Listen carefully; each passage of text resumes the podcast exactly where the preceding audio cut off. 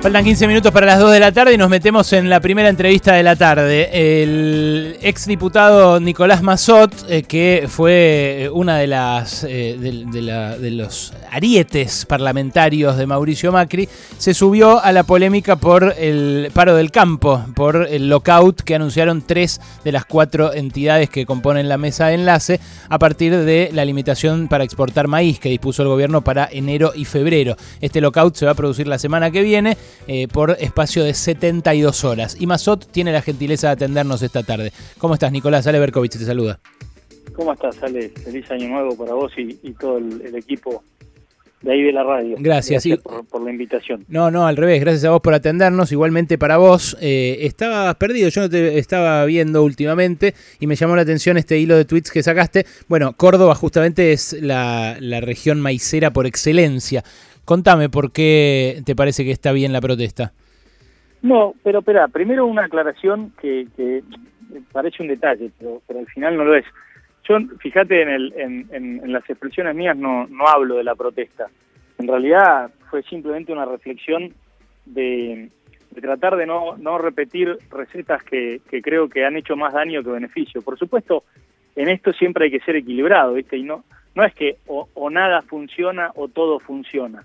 En general, siempre este tipo de medidas generan arbitrajes entre, entre diferentes efectos. Y sí, Eh, yo lo que creo es que lo que lo que este tipo de medidas producen y creo que han, han producido en el pasado son mucho más pérdidas eh, presentes y potenciales para la generación de actividad, de empleo y de divisas en la Argentina que los beneficios de cortísimo plazo en términos de, eh, de microeconomía o de formación de precios. Entonces, lo- lo- la verdad que fue una reflexión que, que para nada me refería a la protesta. Bueno, pero entonces, Lo digo es, entonces arranco de ahí. de- Arranco de ahí. ¿Te parece bien que protesten por esto, como decidieron hacerlo?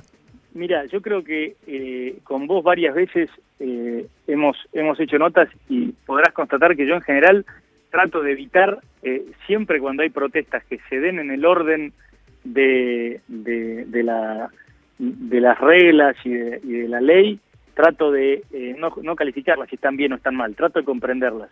Y a mí lo que lo, lo, lo más importante no me parece la protesta en sí misma, porque la protesta podrá o no podrá eh, en algo incidir en que se rectifique la decisión Mm. o, o se tome una nueva. Posiblemente, como escuchamos por parte del gobierno, no lo vaya a lograr. Entonces, yo no voy a la, propo- a la, pro- a la protesta, yo voy a la propuesta, voy a la medida. Yo creo que lo que es dañino acá, más allá de la protesta y que sea una, una manera legítima de que aquellos que sienten que están siendo perjudicados cuando les cambian las reglas de juego en el medio de la temporada, en el medio del río, que hagan la protesta que quieran, que se manifiesten como quieran, siempre que lo hagan con respeto. Eh, me parece que lo que no tenemos que perder de vista es que estamos de vuelta. Vos fíjate que hay una, una noticia que sería buena para cualquier país del mundo, que es que de repente es más rico porque en los últimos cuatro, cinco, seis meses uno de los bienes que más produce, o varios de los bienes, porque no es solo el maíz, muchos de los bienes que más produce eh, el país están siendo revalorizados. Sí, la soja. Nosotros La somos soja, 500 virtualmente dólares. más ricos, claro. Eh, y en el único país que es una mala noticia o que parece que genera más conflicto que beneplácito es acá. Bueno, pero Y hoy yo lo creo que dijo. lo que tenemos que evitar es, el, es, el, es esta, esta dicotomía de siempre, de que el campo y la ciudad son dos, dos realidades aisladas, Entiendo. que están enfrentadas, Lo que entiendo. no están relacionadas. Lo, ent- No lo- es así. lo entiendo y lo comparto, Nicolás, pero hay una realidad que es que Argentina produce bienes exportables que a su vez come. Esa es una realidad que, eh, bueno, describe a muy pocos países. Eh, el nuestro es uno de ellos. El nuestro es el Sí, tercer exportador mundial de maíz, es el cuarto productor mundial de soja. Entonces, ese problema que tenemos desde siempre, hoy lo resumía Ernesto Tenenbaum, eh, ante Ernesto Tenenbaum acá, el presidente, Alberto Fernández, en, en esta radio, y le decía, la gente no puede pagar un bife lo que se paga en Alemania. Eh, no se puede, mirá, no se puede no trasladar quiero el precio de no me quiero exportación. quedar en el detalle, pero eso, yo, yo descuento que, que a- algún asesor le habrá acercado ese dato al presidente eh, y, y quiero creer que no, que, que no ha sido él porque realmente denota una enorme ignorancia. Eso es falso de cabo a rabo. Eh, digo, de vuelta, no me quiero quedar en ese punto y, y creo que la, la riqueza de la nota es que vayamos al todo, pero, pero eso es engañar a la gente, eso es falso. Es decir, ¿Qué acá cosa? un kilo de asado, un No, kilo bueno. de lomo, digo, el asado en Alemania no se consume. Eh, si agarramos algún corte más internacionalizado, se paga 6, 7, 10 veces menos. Acá pagamos 5, 6 dólares un kilo de lomo. En Alemania se pagan 30 euros. Pero, es una burrada. Está bien, pero, te, pero ¿te parece barata la, carne? ¿Te parece barata la carne en relación a los ingresos? Si vos me lo medís en paridad de poder adquisitivo, es un escándalo lo que aumentó la carne. Yo te voy pero yo te voy a decir otra cosa. Eh, mucho más escandaloso es lo que se hicieron percha los sueldos de los argentinos, no lo que aumentó la carne. Y eso tiene que ver con políticas macroeconómicas cerradas, no solamente este gobierno. Yo no quiero caer fácilmente en que algunos hacen las cosas bien y otros las hacen mal. El fracaso de, del, pacto redistributivo de la macroeconomía argentina trasciende este gobierno y el anterior. Es un fracaso transversal a muchos años. Eh, Entonces, para no meternos en esa discusión, lo que digo es mucho más grave que lo que haya aumentado la carne es lo que se devaluó nuestro salario, ¿vale? Y eso tiene que ver con medidas como esta. Vos pensá lo que hacemos. Nosotros, eh, eh, digamos, hoy toca el maíz, mañana no sabemos si le tocará el trigo, a la soja o a la carne, que creo que, eh, como un pequeño paréntesis, es una de las cosas más graves de esta medida. No es estrictamente lo que esta medida dice o genera, es la sensación o la gestualidad y la incertidumbre que, que provoca en, hacia adelante y en muchos otros sectores. Pero cerrado ese paréntesis, eh, las exportaciones, el, agro argentino es uno, no quiero decir el más, pero es uno de los sectores más competitivos de nuestro país. Es sin duda además el principal generador de divisas. Tampoco creo que sea cierto que es un sector especulativo y que solamente le llena los bolsillos a los productores, porque también hay que coincidir en que es el sector con mayor presión tributaria, que en muchos casos, dependiendo del precio, oscila entre el 55 y el 70% de lo producido, que es un número astronómico. Yo hasta ahí, hasta ahí te acompaño. ahora, ahora, dado eso... Pero ahora viene lo, pero para, ahora viene lo más importante, porque eh, nosotros al final lo que estamos haciendo en un país muy deficitario, que está en el medio de una renegociación de deuda, que está intentando ver cómo se acerca a un sendero de equilibrio fiscal, estamos tomando una medida que es claramente deficitaria. Es decir, estamos subsidiando la carne o intentando, porque ni siquiera sabemos si va a ser efectivo, ni siquiera sabemos si, el, si todo ese esfuerzo no se lo van a quedar los intermediarios, los frigoríficos o la cadena logística, no lo sabemos. Pero ¿por qué subsidiamos destruyendo o entorpeciendo un sector? Subsidia directo, si querés. Yo creo que no estamos en condiciones de subsidiar nada, y todo lo contrario. Y creo que lo que hay que, lo que, hay que eh, eh, lograr es lo que ocurrió en los últimos 10 años. Mira, dale de vuelta, no quiero meterme en el gobierno anterior, el kirchnerismo o el macrismo, porque quiero tratar de sacar algo en limpio. Pero eh, hacia mediados de los 2000 también se intentó una medida similar para, para controlar el precio de la carne de manera directa.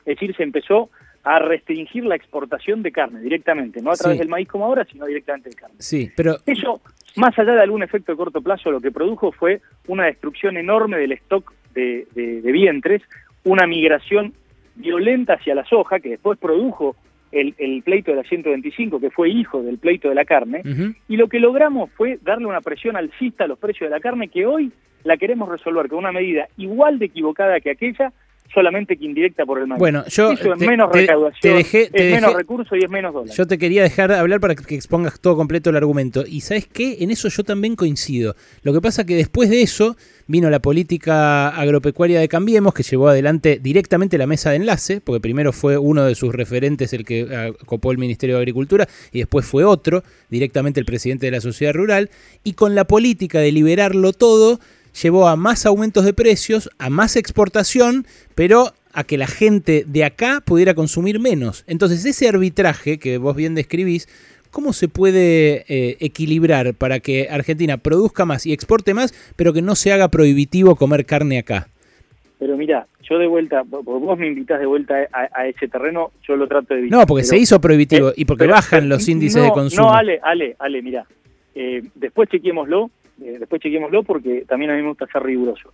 Pero el consumo de carne per cápita en la Argentina disminuyó muchísimo más entre el 2006 y el 2015 que entre el 2015 no, bueno, pero mira lo que estamos discutiendo. ¿Cuándo cayó más? No, no. ¿Cuándo cayó no, No, no, no, Ale. Yo te estoy hablando de crecer. No, no es, no es menor, porque cuando vos equivocás una política, no importa que vos digas, que vos prediques si es para cuidar el bolsillo de la gente o la mesa de los argentinos. La realidad es que el mercado de la carne se encareció muchísimo más entre el 2006 y el 2015 que entre el 2015 no, bueno, pero mira lo que estamos discutiendo. ¿Cuándo cayó más? No, no, no. Yo te estoy hablando de que... No, no, pero no es, no es menor, porque cuando vos equivocás una política, no importa que vos digas, que vos prediques si es para cuidar el bolsillo de la gente o la mesa de los argentinos. La realidad es que el mercado de la carne se encareció por el enorme error de la política del, primer del gobierno de Néstor y el primer gobierno de Cristina y respecto a ese mercado. Y después cayó más con Macri. Sí, fue, un desastre, fue un desastre Moreno y después con, con Echeverre. Mira, en 2010, en 2019, te, digo la cifra directamente, en 2019, según la Cámara de la Industria del Comercio Cárnico, el consumo de carne vacuna cayó 9,4%. En solamente dos años, 7 kilos y medio promedio por habitante. Pero te voy a decir una cosa, hay una enorme diferencia en, en, en, en, las dos comparaciones. Es cierto, en ambos periodos el consumo de carne cayó. Ahora, en el primer periodo el consumo de carne cayó porque cayó la oferta, cayó la producción porque vos lo que hiciste fue prohibir su exportación.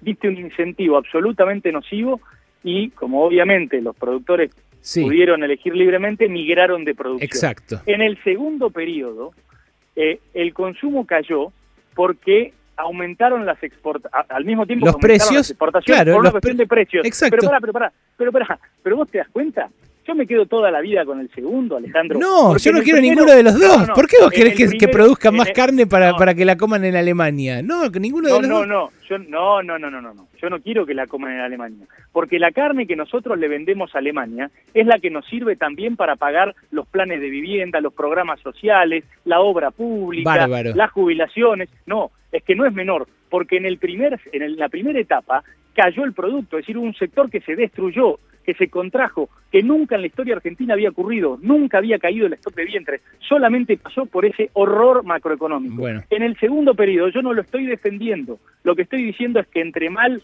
entre males, que vos me los comparás entre males, creo que uno es un mal eh, desde donde lo mires y el otro tuvo un efecto positivo, un efecto negativo en términos de que la gente tuvo que sustituir consumo de carne vacuna por otros consumos. Pero un efecto positivo en que esa misma gente cobraba asignaciones, jubilaciones, disfrutaba de iluminación, de pavimento o de un montón de cuestiones que eh, eh, fue gracias a que creció la mm. producción de carne después de la contracción de los 2000. No, esto no me parece igual. No, todo eso, todas esas prestaciones del Estado tampoco se incrementaron, tampoco se incrementaron en, eh, en la en, esa en esa época de crisis macrista de los últimos dos años. Pero eh, la verdad que igual no, muchos se incrementaron, pero aunque no se hayan incrementado, es indiscutible que la recaudación por retenciones y la y la contribución del sector cárnico al producto bruto nacional eh, eh, se incrementó en esos años. Entonces, por recaudación, el dinero fungible, por supuesto, yo no sé qué pasa estrictamente con el dinero que se recauda por, por la exportación de carne. Lo que sí sé es que si recaudamos más, estamos ayudando a solventar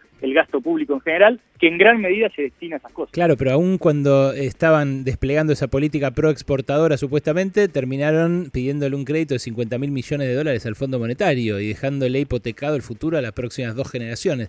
Eh, eso, evidentemente, no funcionó como forma de abastecerse de dólares, ¿no? O por lo menos no, alcanzó.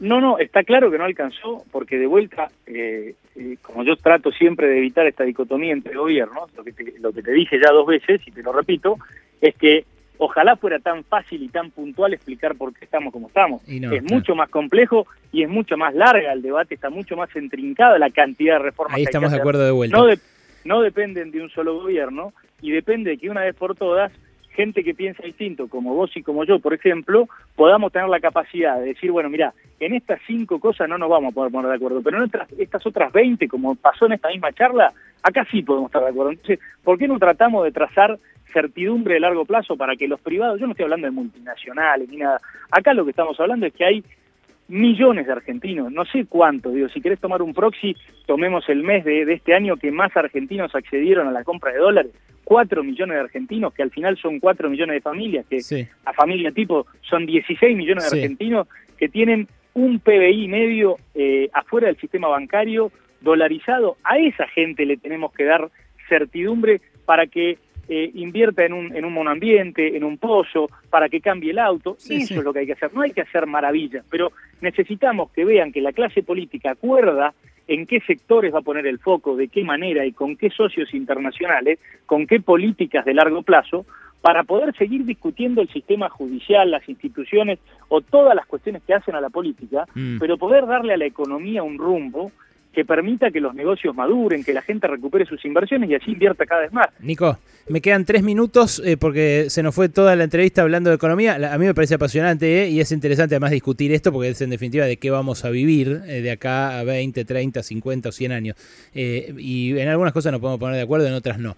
Pero te pregunto, después de aquella diatriba que lanzó Macri contra ustedes, contra el ala peronista del PRO, eh, así lo llamó él, eh, yo no es que lo diga yo, pero bueno, él habló así en esa, aquella entrevista, ¿te acordás con Johnny Viale, una de las primeras que dio? ¿Después de eso volviste a hablar en algún momento con el líder del espacio?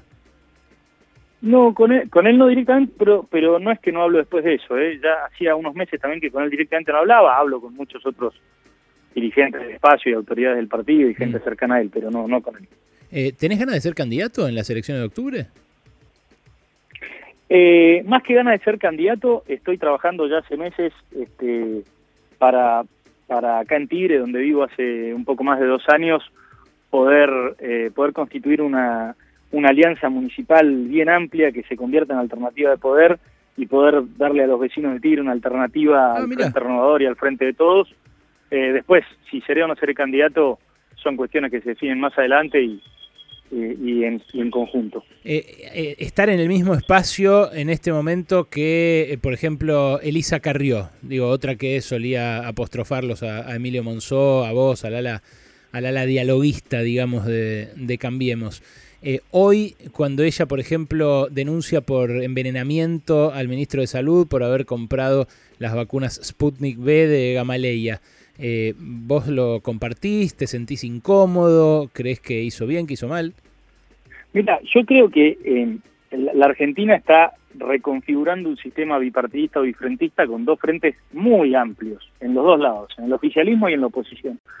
Eh, y creo que lo importante, es decir, yo con, nosotros con Carrillo podemos tener diferencias de forma, de, de fondo sobre algunos determinados temas, pero sí reconozco que tenemos un núcleo de coincidencias que, por ejemplo, tienen que ver con esto que veníamos hablando con vos, la visión de cómo lograr eh, aumentar la inversión y el empleo formal en la Argentina, el combate contra la pobreza, el camino, porque en el fondo, obviamente que con vos y con, y con yo creo que con cualquier argentino de ley y de buena fe vamos a compartir los objetivos. Lo que por ahí no coincidimos es en cómo conseguirlos. Bueno, ese núcleo de coincidencias lo tenemos con Carrió, lo tenemos con Macri y lo tenemos en general en Cambiemos como lo tienen entre sí los peronistas o los kirchneristas que forman parte del Frente de Todos del oficialismo.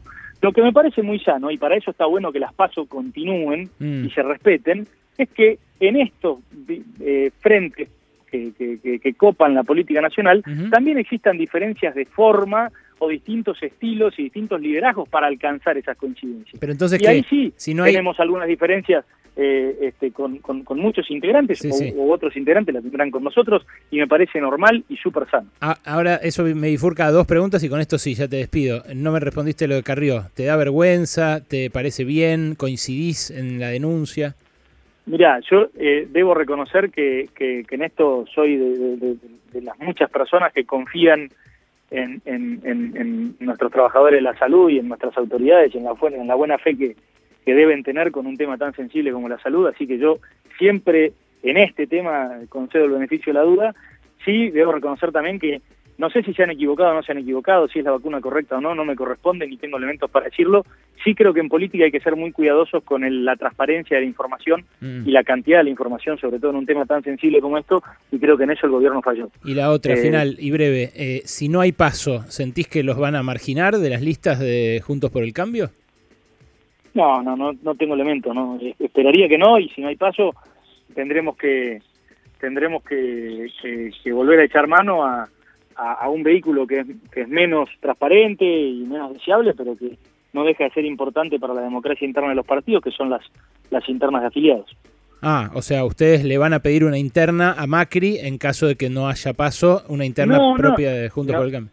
No, no, no es que se la vas a pedir a Macri o, o, la tenés que pensar para, las, para Patricia Bullrich. No sé, Patricia Bullrich. pero, decir, pero no la pensé solamente, eh, qué sé yo, eh, centrado en la capital federal pensá en los municipios, o sea, las pasos generalmente sirven mucho más para resolver eh, liderazgos municipales mm. eh, o listas locales que la, que, que, que, la candidatura a presidente de la nación. Entonces, desde ese punto de vista la tenés que pensar. Es decir, la, heterogeneidad de Cambiemos no existe solamente en la cúpula, existe también muchas veces en las realidades locales. Mm. y, los partidos eh, se arman de abajo para arriba en un esquema federal como es la Argentina. Hay que, hay que mirar mucho más los municipios que la capital federal. Nicolás, gracias por este rato, eh. te mando un abrazo. A ustedes, un abrazo. Nicolás Mazot, ex diputado, ex jefe del bloque de Macri de, Juntos por el Cambio en, la Cámara de Diputados. Ahora, mirá vos la que tiró, ¿eh? pensando una candidatura en el Tigre, en la tierra de Sergio Massa.